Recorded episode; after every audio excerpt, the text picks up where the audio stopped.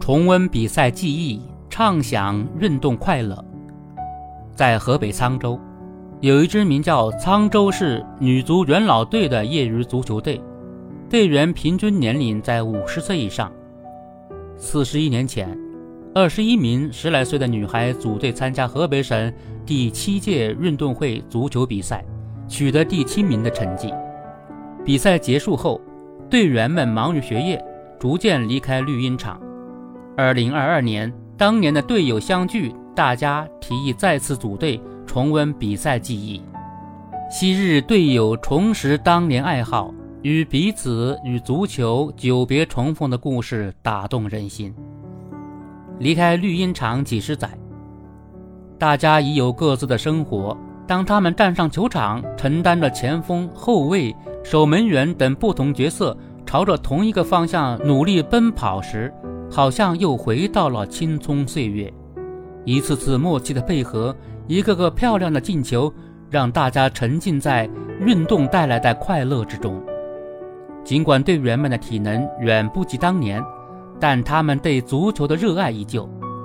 从小养成的运动习惯，带来的不仅是强健的身体，还有积极向上的心态。经常围观队员们踢球的健身爱好者表示。从他们认真对待训练比赛的态度上，感受到体育运动的独特魅力。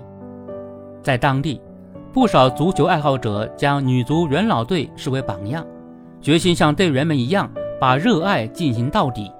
类似的故事还有很多。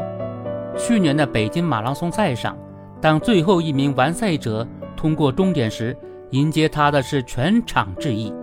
这名已经八十六岁的跑者。用时六小时十二分十五秒，跑完了四十二点一九五公里的全程。老人对马拉松运动的热爱与坚持不懈的努力，让许多网友感慨，他是我们学习的榜样。十余名收尾组配速员在老人身后的默默陪伴，现场志愿者和观众的热情鼓励，也把体育的温暖传递给更多人。沧州市。女足元老队队员畅快奔跑在绿茵场上，折射出全民健身理念深入人心和运动场地供给逐步改善。